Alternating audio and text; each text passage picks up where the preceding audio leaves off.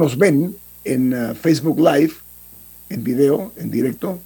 También nos sintonizan en el canal 856, canal 856 en sus televisores, para los que son usuarios del sistema de Tigo. También en uh, la app de Omega Stereo, disponible tanto en uh, la plataforma de Play Store como App Store. En YouTube, este programa queda colgado el video del programa queda en YouTube disponible para ustedes a la hora y el día que ustedes quieran de los programas anteriores. Este también va a estar hoy a partir de unas cuantas horas. Así que no hay manera de perderse Infoanálisis.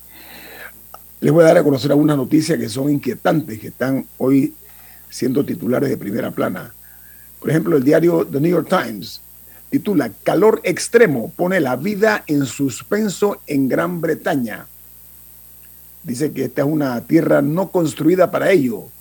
Dice que en un país más acostumbrado al clima templado, una brutal ola de calor puso a prueba la infraestructura de Gran Bretaña y ha llevado las temperaturas a casi tres dígitos. Este es un tema serio, ¿eh? Muy serio porque también está viviéndose en Portugal y otras naciones. La ola de calor está matando gente, incluso para que sepan y esto es producto de que el planeta está enojado con nosotros por los abusos que nosotros estamos cometiendo, que estamos ignorando el cambio climático. Otro diario importante también de los Estados Unidos, que es el Washington Post, título de la misma línea, dice,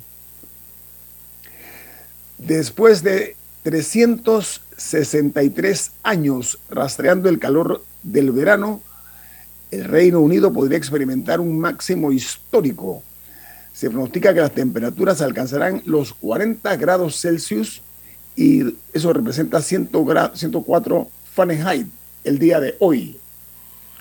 Mientras el Wall Street Journal dice que los mercados volátiles impulsan los ingresos comerciales de Goldman Sachs. Dice que las ganancias del segundo trimestre del banco cayeron los 47%, coronando así una temporada de ganancias en las que se redujeron los ingresos de la banca de inversión en todos eh, lo que tiene que ver con la industria, pero impulsaron el comercio. Y en eh, Perú, el narco avanza en tierras indígenas en la Amazonia peruana. Dice que las rutas de las drogas cambiaron durante la pandemia. Y en México, el presidente de ese país, Andrés Manuel López Obrador niega la participación de la DEA, el Drug Enforcement Agency o la agencia de antinarcóticos de los Estados Unidos, en la captura del temido narcotraficante Caro Quintero. Dice México que ese es un triunfo de ellos y no de la DEA. Recordemos que esto se da después que López Obrador se reúne con el presidente Biden, coincidentalmente al día siguiente es atrapado este narcotraficante que tenía nueve años huyendo y tiene una deuda pendiente con los Estados Unidos por el asesinato de un, de un agente federal eh, que fue asesinado eh, hace, hace como nueve, diez años. Y en Argentina, la crisis Argentina agrieta la relación entre el gobierno y los movimientos sociales. Dice que el peronista Fernández, presidente de ese país, acepta resignado los reclamos para reducir la tensión en las calles. Esto me suena algo paralelo con nuestro país y me sirve de plataforma de lanzamiento para nuestra invitada esta mañana. Nos honra, y así lo sentimos nosotros, con su presencia, la profesora, es, docente y además economista, eh, la profesora Maribel Gordón. Profesora, bienvenida a Infoanálisis, un gusto tenerla aquí. Ponga el micrófono que no se escucha, eh, profesora. Gracias por la invitación que nos hacen a este prestigioso programa de Infoanálisis. Eh, un placer estar con ustedes y con los oyentes. Profesora, eh, acabo de dar una noticia que se genera en uno de los gigantes del Cono Sur, Argentina. donde dice que el presidente Fernández, y habla en el término es resignado, eh, ha aceptado eh, los reclamos de, las, de las multitudes que están protestando para reducir la tensión en las calles. Estamos en Panamá haciéndolo bien para reducir eso, esa presión en las calles, profesora Gordón, desde su perspectiva. Estoy hablando del gobierno. Sí, yo voy a eh, iniciar enfocándolo con un tema que los economistas que trabajamos política económica señalamos. Cuando usted diseña una política económica, hay seis fases. Una tiene que ver con el tiempo y cuando hablamos del tiempo hay una variable importantísima, los retardos. ¿Qué es un retardo? Cuando existe el problema, el tiempo que tarda el gobierno para darse cuenta que hay el problema y tomar alguna medida y el tiempo para que impacte efectivamente en lo social. Este gobierno, si hago ese recorrido, es un gobierno ineficaz. Ineficaz en el sentido que los problemas venían de arrastre. El problema no es solo el combustible. El problema es un problema de acumulado de frustraciones producto de necesidades insatisfechas. Pero aquí se ha dejado acumular frustración en la población. Una población que vive vicisitudes diarias para poder satisfacer necesidades. Y en ese sentido, el gobierno tarda en reaccionar, plantea dos medidas que no son propuestas reales y en función de ello el descontento sigue y la población sigue en las calles. Ahora, profesora, eh, un problema que yo he visto con este movimiento ha sido un poco que es un movimiento sin cabeza. O sea, que no hay un, no hay un liderazgo claro por parte de, o sea, de quién representa a, entre comillas, el pueblo. Y diferentes movimientos en diferentes provincias han tenido diferentes peticiones por ejemplo, yo vi, yo vi las 32 peticiones de la, de la Alianza Pueblo Unido. Ya sabíamos que los de Anadepo y AEVE en Veraguas pedían tres puntos principales, en la comarca se pedían otras cosas. Esta mañana se dio a conocer que va a haber una mesa unida. Única. Que, que inicia hoy en Coclé, en otro punto. Pero estos tras días de demora por parte del gobierno sí, pero también por parte de los movimientos. O sea, ¿por qué, ha demorado tanto ponerse de acuerdo? ¿Por qué no, por ejemplo, por qué la Alianza Pueblo Unido no fue a Veraguas si, em, si todo empezó en Veraguas? Bueno, yo quiero hacer un poquito de historia para señalar que no todo empezó en Veraguas.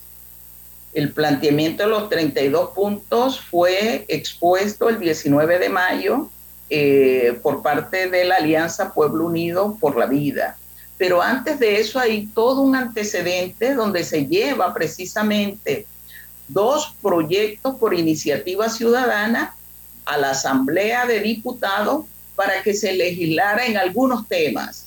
Uno de ellos tenía que ver con el tema del costo de vida, el otro tenía que ver con el tema de los salarios y el otro tenía que ver con la necesidad de establecerse algunos mecanismos de asentamiento. Eso fue a principio, eso fue el año pasado. Propuesta que obviamente una asamblea de diputados aislada totalmente del sentir nacional y social eh, rechaza. Entonces, eh, yo quiero colocar primero ese recorrido histórico para plantearse cómo se han ido evolucionando los hechos. Lo otro que quiero señalar es que en el marco de los 32 puntos que presentó la Alianza Pueblo Unido por la Vida, hay coincidencia con algunos puntos que presenta Anadepo también y que tiene que ver precisamente con este sentir de la población eh, sobre temas que tienen un carácter coyuntural, pero cuyas causas son estructurales, es decir, que no son de ahora y que posteriormente podemos eh, desarrollar ese tema también. Eh, hay coincidencia en esos temas. Y lo tercero que tengo que señalar, hoy hay una reunión, ¿sí? En Coclé, entre los grupos del movimiento social con la iglesia. Es decir, va a estar eh, representantes de la iglesia que han estado eh, señalando la necesidad de propiciar estos espacios para entonces iniciar un proceso que permita dar una salida. Eso es lo que se va a dar en el día de hoy a las 4 de la tarde en la provincia de Coclé. Mire, profesora, van 18 días de protestas, 18 días. Es un desgaste no únicamente para la economía, sino para la paz social también, tan necesaria en cualquier nación moderna como la nuestra. Estamos viendo que se pretende llegar a un consenso este, los grupos, pues Alianza eh, Unida por el, Pueblo Unido, el ANADEPO, los originarios, pero que hay un fenómeno eh, desde el punto de vista químico, ¿no? Que es la unificación, la unión de estos eh, tres sectores que son sectores muy representativos para lograr que el gobierno se sentara a una mesa de negociación en el interior de la República, incluso en las eh, áreas indígenas.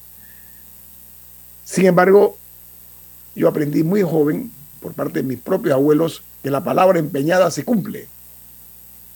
Igual que cuando se firma algo, no se ha cumplido con lo firmado, profesora. ¿Cuál es su opinión de eso? Bueno, nosotros hemos sido desde la Alianza Pueblo Unido por la Vida, que no ha firmado ningún compromiso, eh, muy claros y muy concretos. Eh, cuando valoramos los temas, los temas tienen que ser valorados en su justa dimensión. Eh, es decir, aquí se pretende históricamente tocar los efectos del problema y no las causas. Cuando usted no aborda las causas, el problema persiste y esto ha sido propio de los gobiernos y lo hacen en el sentido de buscar lo que ellos llaman la paz social, que no es otra cosa que recrudecer la situación.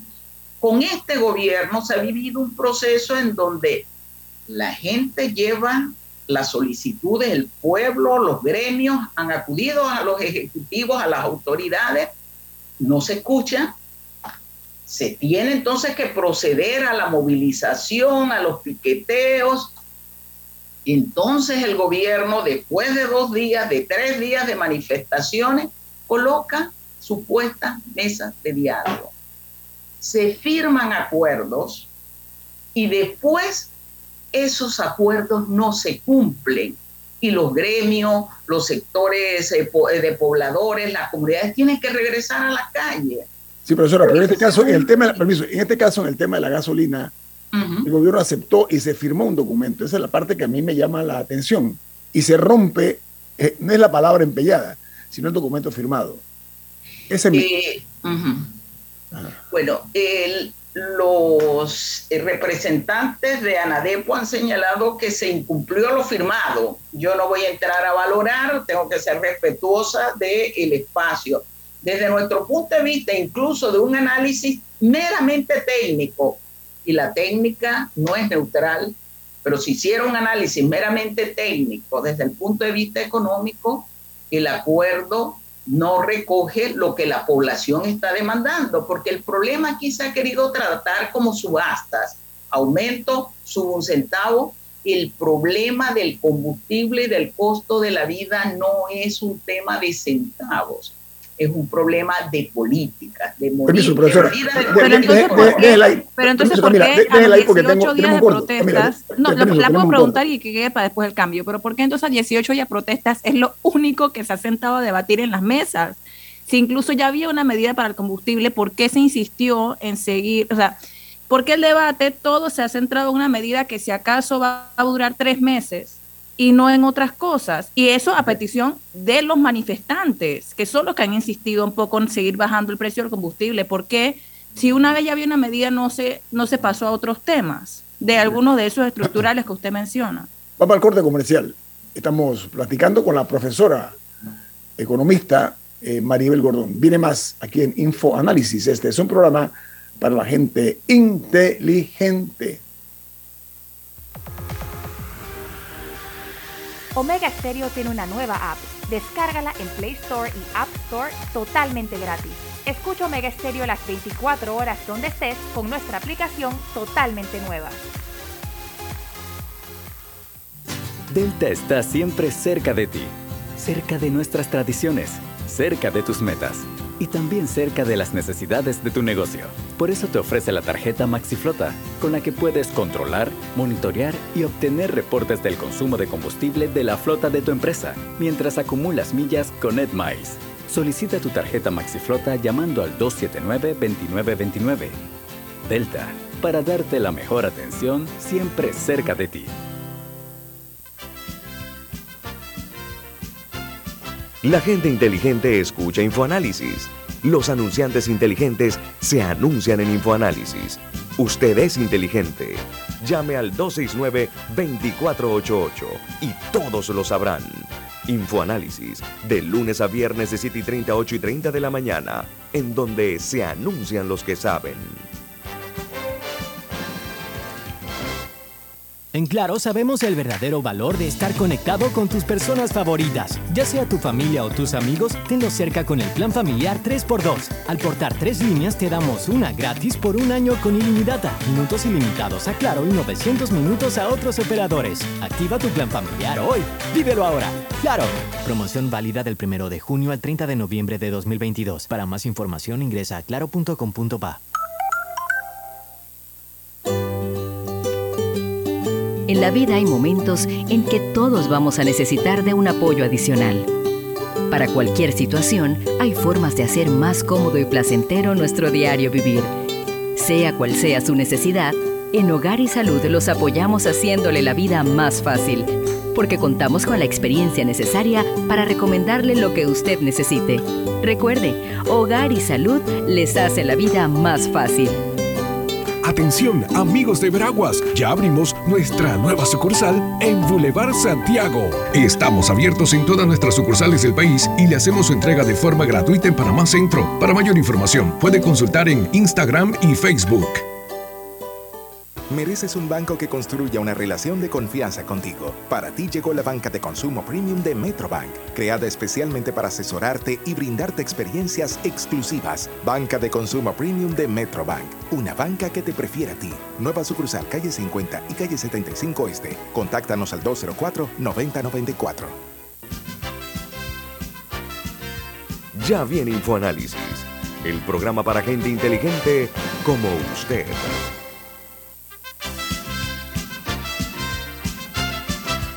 Don ¿cuál es el mensaje que tiene usted para los oyentes? Así es.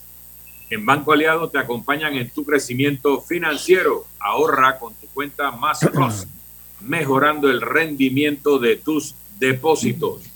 Banco Aliado, tu aliado en todo momento. Puedes visitar la página web de Banco Aliado en www.bancoaliado.com y también puedes seguir a Banco Aliado en las redes sociales como arroba Banco Aliado. Banco Aliado, tu aliado en todo momento. Bueno, continuamos eh, aquí eh, platicando con la economista y docente, la profesora Maribel Gordón. Profesora, se concentró, se focalizó casi todo en la gasolina, que es un elemento importante. Pero aquí los mayores problemas son de tipo estructural. Hay un problema eh, que igual que la gasolina afecta a la mayoría de los panameños, este afecta a todos, sin excepción, que es la corrupción. ¿Sí? Y eso se dejó de lado, por poner un ejemplo. El problema de la educación, que es casi irreparable. ¿ah? El tiempo que se perdió, se perdió. Hay el tema de, la, de, los, de los costos de los medicamentos. Eso es muy grosero, ¿no? La forma como se ha ido mercantilizando los alimentos fundamentales para la vida. Y lo que es peor todavía, los precios y la falta de control en lo que es el pago de los panameños y panameñas por los medicamentos. Entonces, sospecho que eh, se logró, ok, la gasolina se rajó, pero ¿y, como se dice? ¿y, y ahora? Sí, yo coincido en que la focalización no puede estar en precios, porque este constituye un efecto, precios altos. El problema hay que focalizarlo tanto para el combustible, para el precio de los medicamentos, para el precio de los alimentos, en las causas.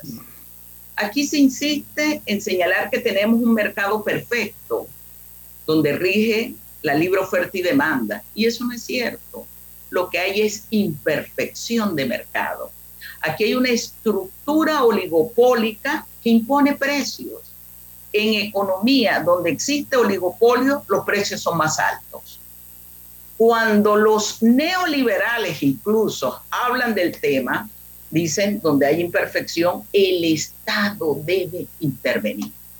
La constitución de Panamá establece y le da la potestad al Estado para que regule también esos mecanismos. Aquí se ha privilegiado grupos distribuidores de carácter oligopólico. Y creo que es uno de los temas que debe ser abordado. Por eso yo decía, el problema se ha focalizado por parte de algunos como un tema de centavos. Si aumento o disminuye un centavo, eso no resuelve el problema. En este país, la gasolina ha costado un dólar y tanto, menos de un dólar, pero los precios siguen creciendo, siguen aumentando. Aquí hay un proceso especulativo también en la asignación de los precios en ese mercado imperfecto. Nosotros hemos señalado que aquí para resolver el problema usted tiene que valorar varios temas. La estructura del mercado. Es un mercado imperfecto. Usted tiene que valorar un tema que yo sé que molesta, incomoda, disgusta a un sector minúsculo de la población y son los márgenes de ganancia. Aquí se ha hablado de mafias de los medicamentos y eso no se aborda. Aquí se ha hablado de cuatro compañías distribuidoras de combustible y una que tiene acaparada la importación y ese tema no se aborda. Han tenido ganancias netas que oscilan el año pasado entre los 15 millones de dólares y los 35 millones de dólares. Entonces yo creo que abordar, seguir abordando los temas por los efectos y no por las causas no resuelve la crisis profunda. Sí, hay un proceso de corrupción galopante, creciente, que no se resuelve con las medidas del gobierno. Dice, vamos a reducir el 10% de la planilla del sector público. Caramba, la, el pueblo lo que está solicitando es que se eliminen lo, la mesa de nombramiento que según diputados del PRD existe en la presidencia de la República, altos honorarios que representan un alto costo. Aquí en términos de corrupción se pierde el 4% del Producto Interno Bruto, el 20% del gasto de inversión. A eso no se le pone cortapisa, no se le pone una ruptura radical desde mi perspectiva, que pasa de lo económico a ser una ciudadana panameña, aquí hay que adecentar y para adecentar usted tiene que tener una investigación real, juzgar y condenar. Mientras exista impunidad, aquí los recursos van a ser destinados para gastos suntuarios, para el despilfarro, para la corrupción, para los negociados, para las planillas brujas. Eso es lo que ha estado pidiendo la población y eso no se atiende. Y cierro con educación. Yo tengo una especialidad en docencia. Yo soy docente, además de economista. He hecho estudios sobre la educación básica, la media y la premedia. Aquí decimos estamos perdiendo clases porque nos quedamos en el mundo de lo aparencial. Si los niños van a la escuela, estamos recibiendo educación y eso no es cierto. En este país se han desmantelado todos los laboratorios de química, de física, de biología, los talleres de, las escuelas de formación vocacional, se han eliminado las bibliotecas, allí no hay educación, ahí hay una presencia de niños o jóvenes en las escuelas, pero no hay educación. En este país, este año, y son las cifras que se reflejan, de cinco días a la semana, los niños acuden tres. El padre juega en ver qué día manda a los niños por falta de poder económico. Y eso es lo que no queremos comprender. Y cierro señalando, Finlandia ha sido catalogado como uno de los países con mejores eh, estructuras en términos de la educación. Tiene menos días, pero días más potenciales porque va a una educación amplia e integral donde el Estado garantiza lo básico para que ese niño pueda tener rendimiento académico para que pueda tener resultados en su formación académica y como ser humano.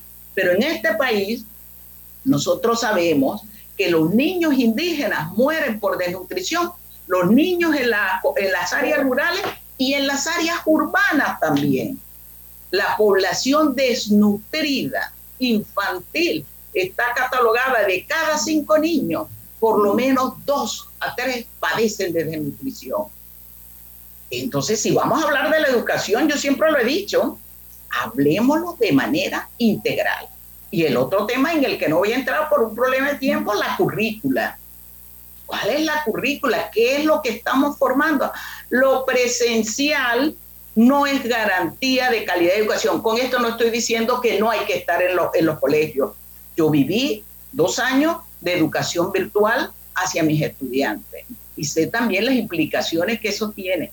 Yo vengo del periodo del 79 en el Instituto Nacional, donde se dio la huelga de los educadores. Y efectivamente, eh, no estoy negando, hay un nivel de afectación, pero también hay un nivel de que tenemos que comprender eh, la realidad concreta. Nosotros hemos dicho, hagamos balance entre la media y la superior las universidades tienen que llegar a algo que eliminaron, los cursos propedéuticos.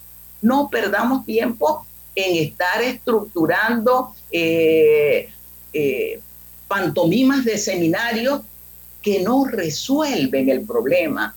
Y insisto, un niño desnutrido, un joven desnutrido, no tiene rendimiento escolar. Yo pregunto, ¿cuál es la política y la medida concreta que ha hecho Meduca? sobre los 20 mil niños que han y jóvenes que han desertado de los colegios por problemas económicos, no por lo que está sucediendo ahora. Entonces, esos son los temas que tenemos que abordar con claridad, las causas, y después definamos un calendario escolar. En algunos países son más cortos que los de Panamá, pero con una estructura más eficaz. Fíjense, no digo eficiente, eficaz. Eficaz significa alcance de objetivos cuáles son los objetivos de la educación en Panamá. Se supone que deben estar caminando al desarrollo nacional y social. Hagámoslo. Esa es una asignatura pendiente, profesora. Lamentablemente se nos acabó el tiempo. Mire, siempre para nosotros eh, es edificante escuchar una voz eh, como la suya, muy eh, respetada, cosa que reconozco eh, y agradezco su tiempo, profesora eh, Maribel Gordón, por estar con nosotros aquí en Infoanálisis esta mañana. Ha sido muy generosa usted de su parte. Que tenga buen día. Gracias por la invitación. Que tenga un excelente día, profesora. Igual. Vamos al corte comercial. Esto es Infoanálisis, un programa para la gente inteligente.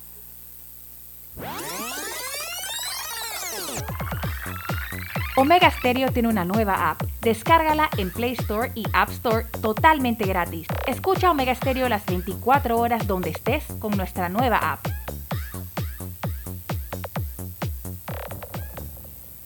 Bien, suba un poquito más.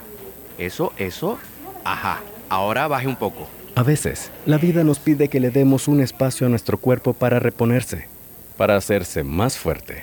Una guía que vuelva a hacerlo responder a nuestra voluntad. Para ayudar a tu cuerpo a recobrarse, el Hospital Paitilla ha estructurado una avanzada sala de fisioterapia, con el personal y la infraestructura perfectos para darte la mejor experiencia. Hospital Paitilla, siempre junto a ti. Ya viene InfoAnálisis, el programa para gente inteligente como usted.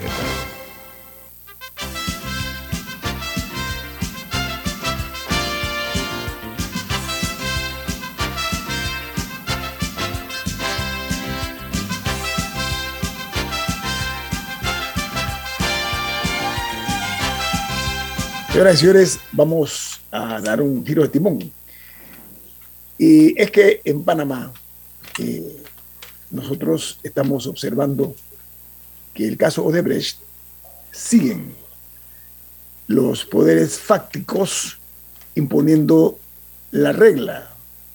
Allá se pospuso nuevamente eh, eh, la realización pues ya del inicio del proceso cuando todos estamos muy esperanzados a que vamos a, lograr ya pues que, se pase de la especulación a la realidad, el que es inocente es inocente, el que es culpable que pague. ese debe ser el, objetivo de la justicia panameña. Sin embargo, era una forma para mi gusto, desafortunada y antética, a mi juicio, se logra una vez más eh, sospechar que los trucos de siempre de algunos abogados han llevado pues a este, este tipo de situación, esta postergación hasta el mes de septiembre. Eh, hay algo interesante en el caso de Brecht, y es que eh, se ha creado eh, una alianza entre varios países por parte de periodistas de varias naciones que están investigando el caso de Brecht hasta las entrañas, perdónenme el término. Y una de esas periodistas es amiga de esta casa y se llama Sol Lauría. Ella forma parte del equipo investigativo del diario La Prensa es una de las eh, fundadoras del grupo Concolón, un grupo exquisito, con una calidad impresionante, ganadores del premio de periodismo. Y está esta mañana con nosotros Sol Auría. Sol, buen día, bienvenida, ¿cómo está usted? Buen día, Anito, ¿cómo estás? Buen día, Milton y a Camila también. Muchas gracias por la invitación. Sol, esto que estamos viendo nosotros, lo que ustedes han logrado hacer, el grupo estoy hablando, eh, estamos ante el escándalo de corrupción más grande de la historia republicana, que no es poca cosa. Hay gente muy importante, muy importante y muy poderosa, implicada o involucrada. Algunos ya confesos, gente de alto vuelo, otros que han hecho arreglos, pero en Panamá no se ha progresado como debe ser con este caso de Brecht.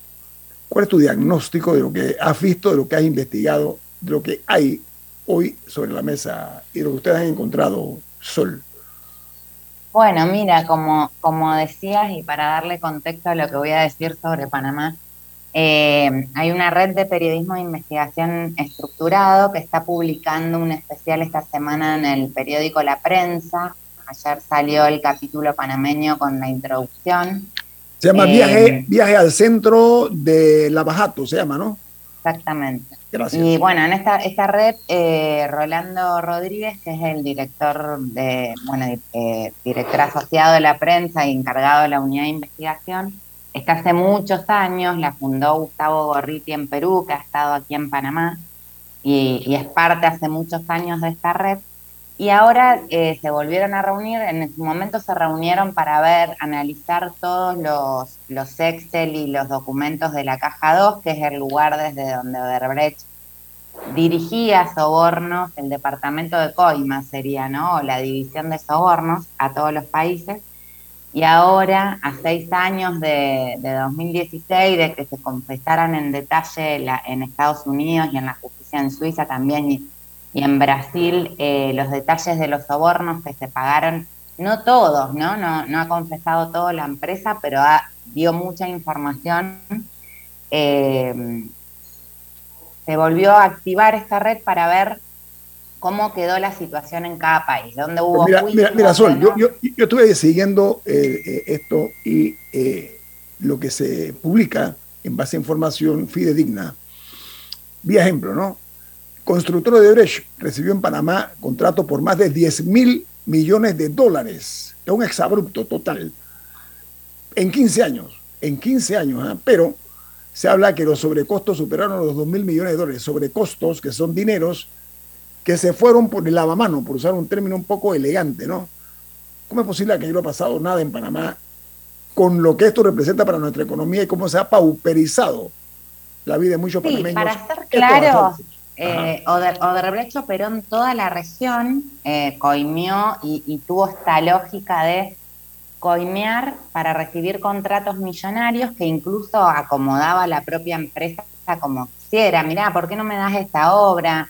Eh, llevaba a los políticos de fiestas con... De, todo lo que se te ocurre cuando digo fiestas estaba incluido en la invitación de Odebrecht, cenas, eh, cócteles, premios, esto, lo otro. Eh, y dinero, y dinero también, ¿no?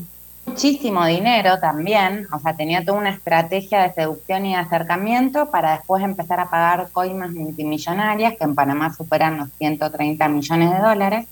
Y esto lo hizo en todas partes. Ahora, en Panamá hundió las garras, digamos, en toda la región. Pero en Panamá encontró un momento, probablemente un momento económico muy propicio, un crecimiento. Panamá crecía a tasas chinas. Hacía muy pocos años habían devuelto el canal para los panameños. Panamá pretendía ser la nueva vedette del comercio internacional. Y en, esta, en ese contexto, era un contexto propicio para los megaproyectos y además de eso, eh, una, había una codicia y, ¿no? y una, una un gusto, digamos, ávido por eh, este dinero nuevo que estaba llegando de todas partes. Entonces, en esta cuestión local ha encontrado miles de millones disponibles gracias a presidentes que se los daban a cambio de otros millones disponibles. O sea, era un trueque.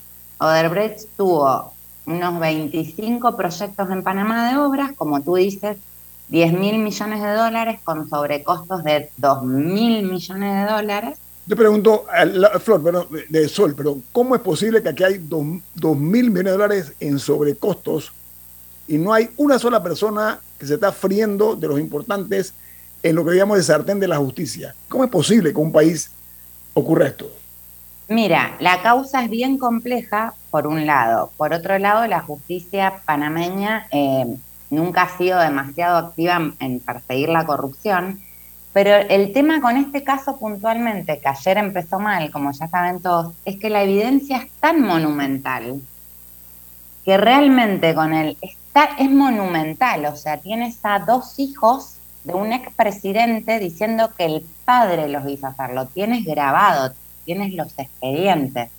La vista fiscal, que son más de 2.000 hojas, donde hay 54 imputados, o sea, 54 personas señaladas, que ni siquiera son todas las que están implicadas en el caso. O sea, no hay banqueros, no hay, no hay un montón de intermediarios, no hay un montón de políticos que participaron. ¿Cómo no hay un banco si Panamá colaboró activamente en manejar ese dinero de Odebrecht y trasladarlo de un lugar a otro sabiendo de qué se trataba, ¿no? Pero, pero no hay, digo, hay 54, unos 13 son funcionarios Está Martinelli, está Varela, ministros de Martinelli, familia de Martinelli, familia de Papadimitru, amantes de Martinelli porque no las mantenía él, sino que les hacía pagar por la empresa también. O sea, es sin ningún tipo de duda, los hijos diciendo fue mi papá y cómo, cómo van a, cómo se va a dilatar esto, o sea, cómo se va a lograr dilatar algo con una evidencia monumental, pero no, no, esto no es una opinión, ¿eh? O sea, hay una evidencia monumental en el caso de Brecht, de que todos los imputados cobraron sobornos, todos. La fiscalía tiene un caso eh, acotado tal vez, porque es gigante el caso, no se investigó tampoco la gestión de Martín Torrijos, por eso hablo de Martinelli Varela, porque eh, no llegó a investigarse la, gestión de Martín Torrijos. Pero ¿cómo, o sea, qué, otra salida hay que que haya justicia? Digamos, ¿no? No, mm. no, sostener algo, no me quiero imaginar, o sea, y tampoco quiero ser alarmista y menos en este contexto que, que está atravesando Panamá en este momento, pero yo no me puedo imaginar qué puede pasar. La apuesta, según dicen la Fundación Libertad Ciudadana y otros expertos, es a la prescripción.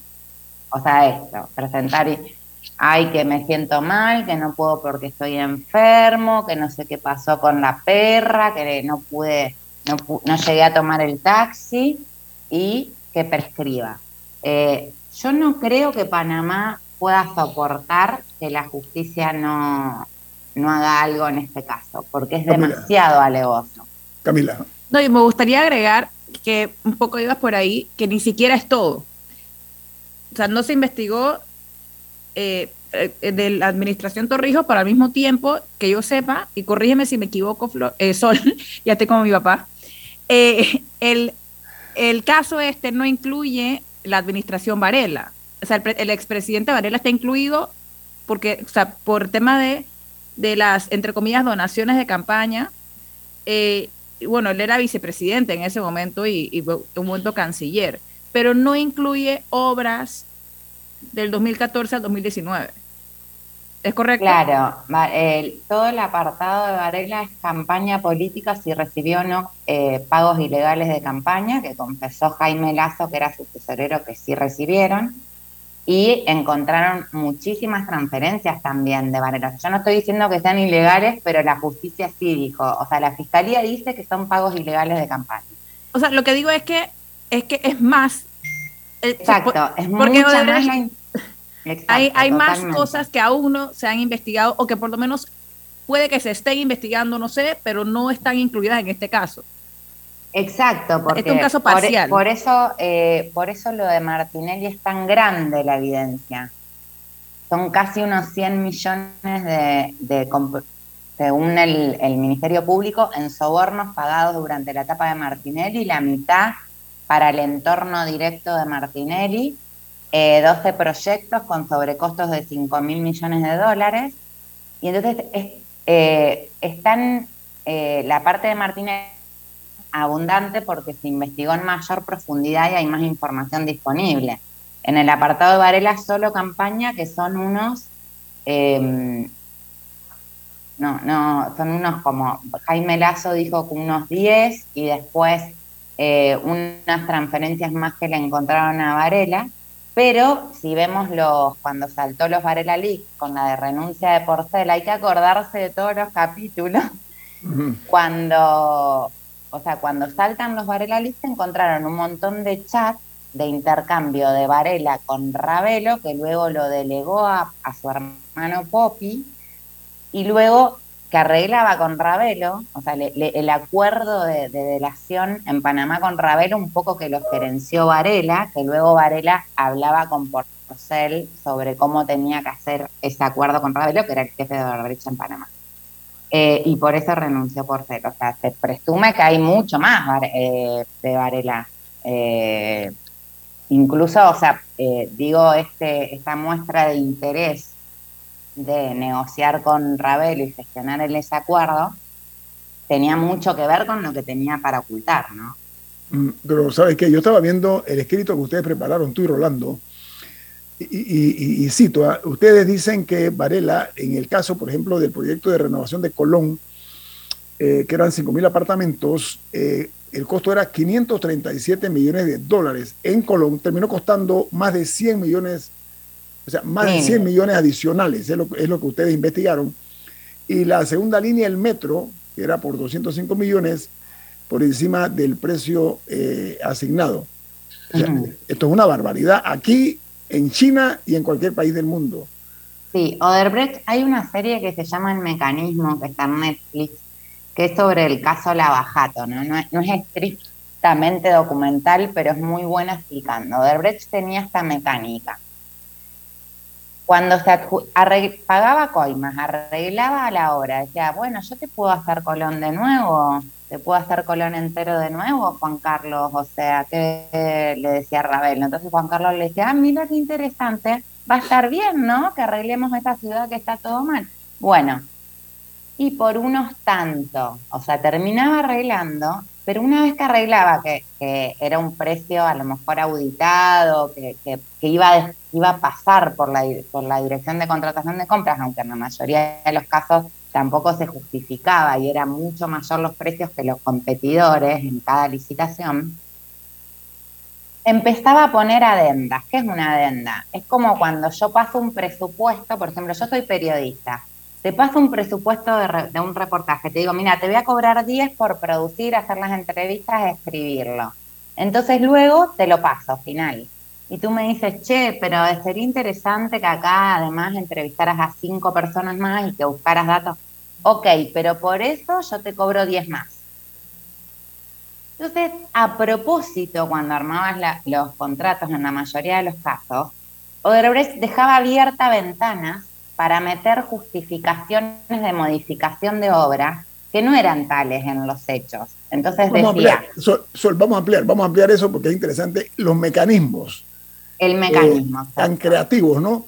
Viene más aquí en Info Análisis. Este es un programa para la gente inteligente. Omega Stereo tiene una nueva app. Descárgala en Play Store y App Store totalmente gratis. Escucha Omega Stereo las 24 horas donde estés con nuestra aplicación totalmente nueva. En Claro sabemos el verdadero valor de estar conectado con tus personas favoritas. Ya sea tu familia o tus amigos, tenlo cerca con el plan familiar 3x2. Al portar tres líneas te damos una gratis por un año con ilimitada, minutos ilimitados a Claro y 900 minutos a otros operadores. Activa tu plan familiar hoy. Vívelo ahora. Claro. Promoción válida del 1 de junio al 30 de noviembre de 2022. Para más información ingresa a claro.com.pa.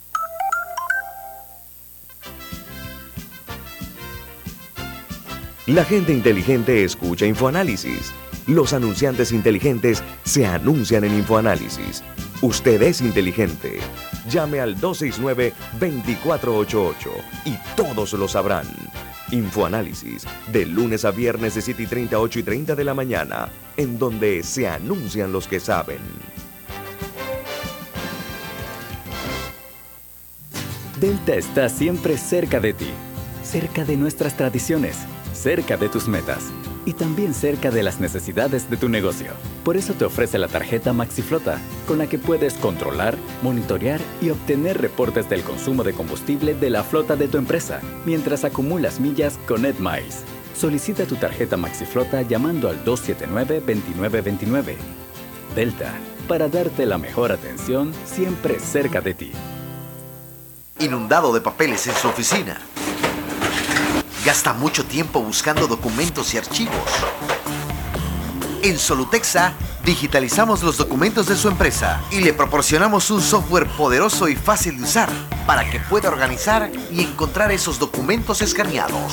Llámenos al 209-4997 para un demo sin compromiso. Solutexa, expertos en digitalización y gestión documental.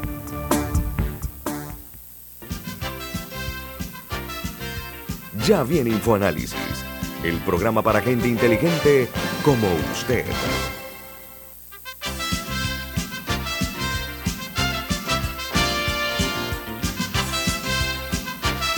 Realmente es humillante, eh, eh, lesivo, dañino el hecho de cómo algunos abogados no dejan trucos sin usar para lograr postergar, posponer y buscar el objetivo que se sospecha que hay, que es lograr eh, eh, una, una prescripción del caso. Milton, usted iba a decir algo al respecto. Usted lo dijo por Facebook Live, por favor, dígalo al aire.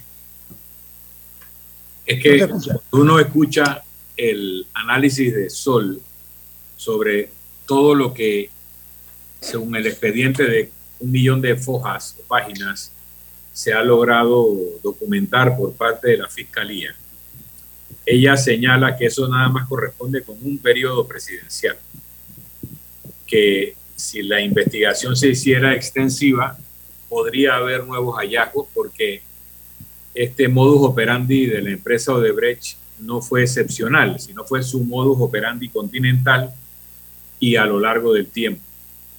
Entonces, hay mucha gente interesada en que no se llegue al fondo de esta investigación ni mucho menos se llegue a sanciones. Cuando digo mucha gente interesada, no lo reduzco a personas que hayan ocupado cargos públicos, sino a todo el entramado financiero, bancario, empresarial y hasta de grupos organizados que representan frentes sociales que también tenían una buena relación con Odebrecht, particularmente después de la visita de Lula da Silva a Panamá, que era una especie de embajador de Odebrecht en la región. Y yo comentaba que si, según el análisis de Sol, la estrategia de la defensa es llegar a la prescripción de la acción penal eh, mediante recursos dilatorios. Eh, recordaba una frase de Guillermo Antonio Adames que normalmente repite, piensa mal y acertarás.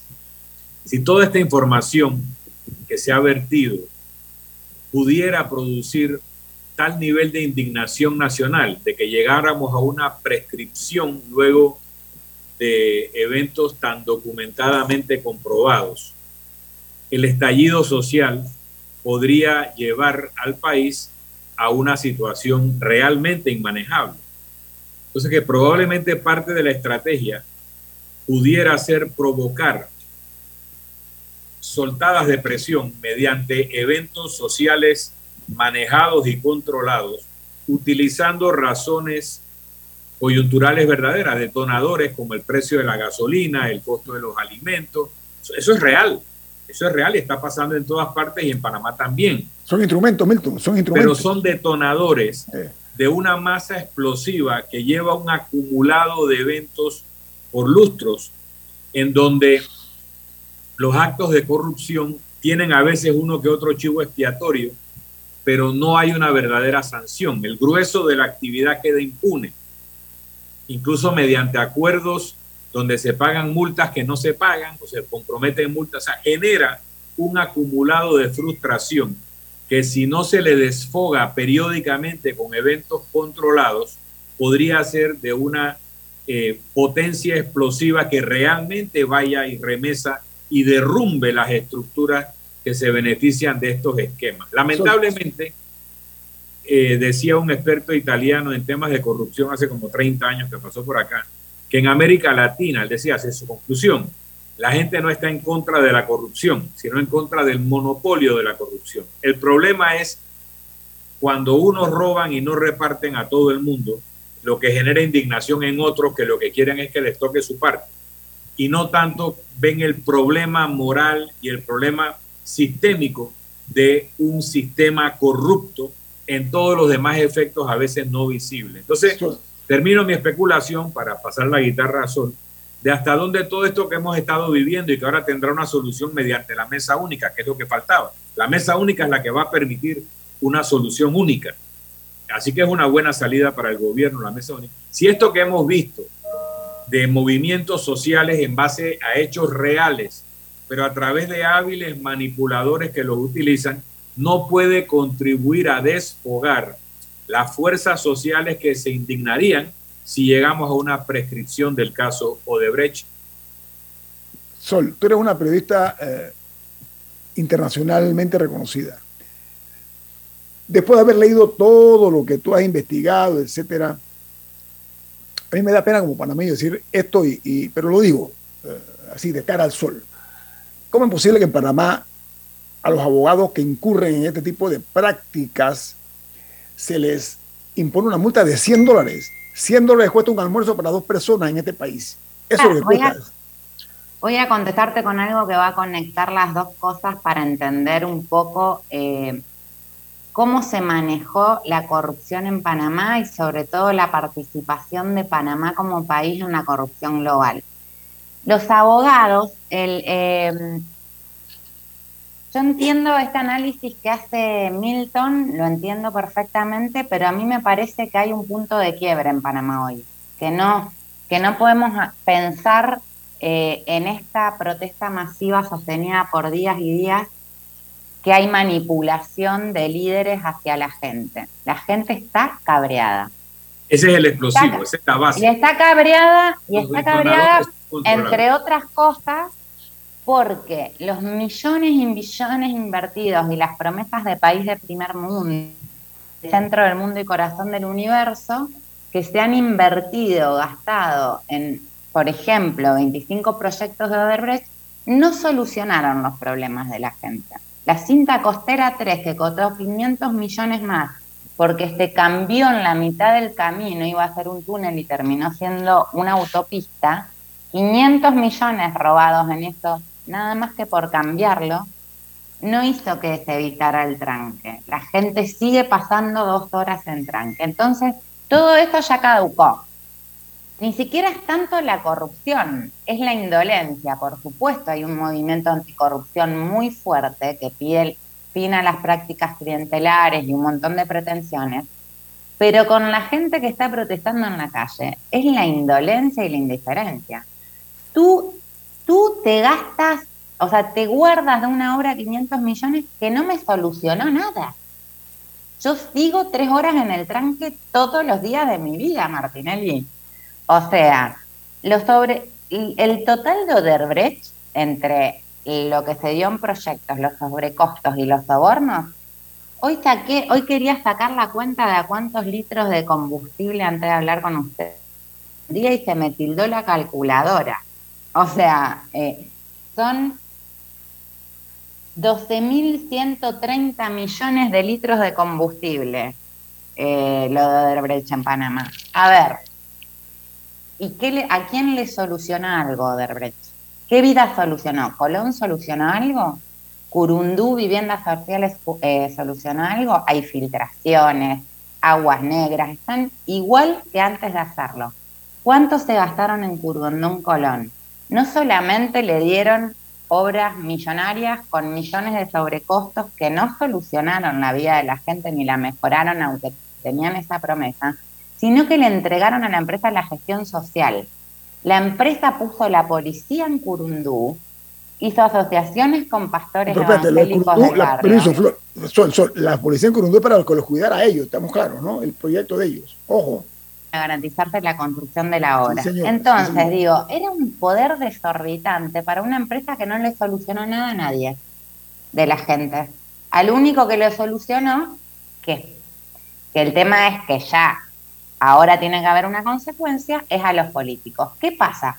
Los abogados que han sido intermediarios de gran parte del lavado de dinero de Oderbrecht, los varios del Colegio de Abogados que cada vez que salta un calzo como este dicen, dejen de señalarnos a Panamá como que son los únicos que se resisten. Fíjate con la última filtración de, del leak eh, internacional del ICJ, cómo el discurso ha cambiado y hasta la Cámara de Comercio ha pedido transparencia y ha dicho, Panamá se tiene que adaptar para salir de las listas grises.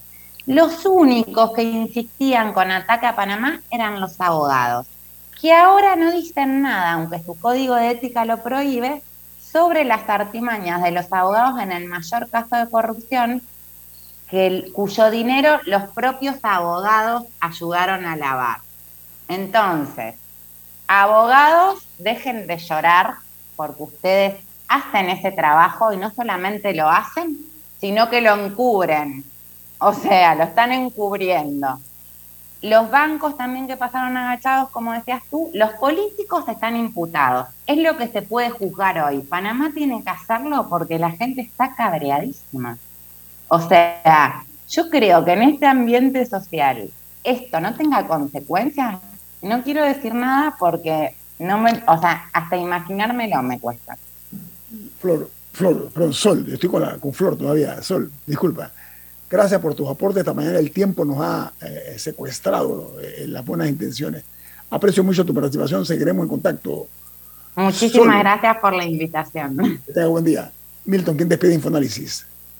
Nos vamos, pero lo hacemos disfrutando una deliciosa taza del café Lavazza. Pide tu Lavazza en restaurantes, cafeterías, centros deportivos y de entretenimiento. Café Lavazza, un café para gente inteligente y con buen gusto Despide Infoanálisis.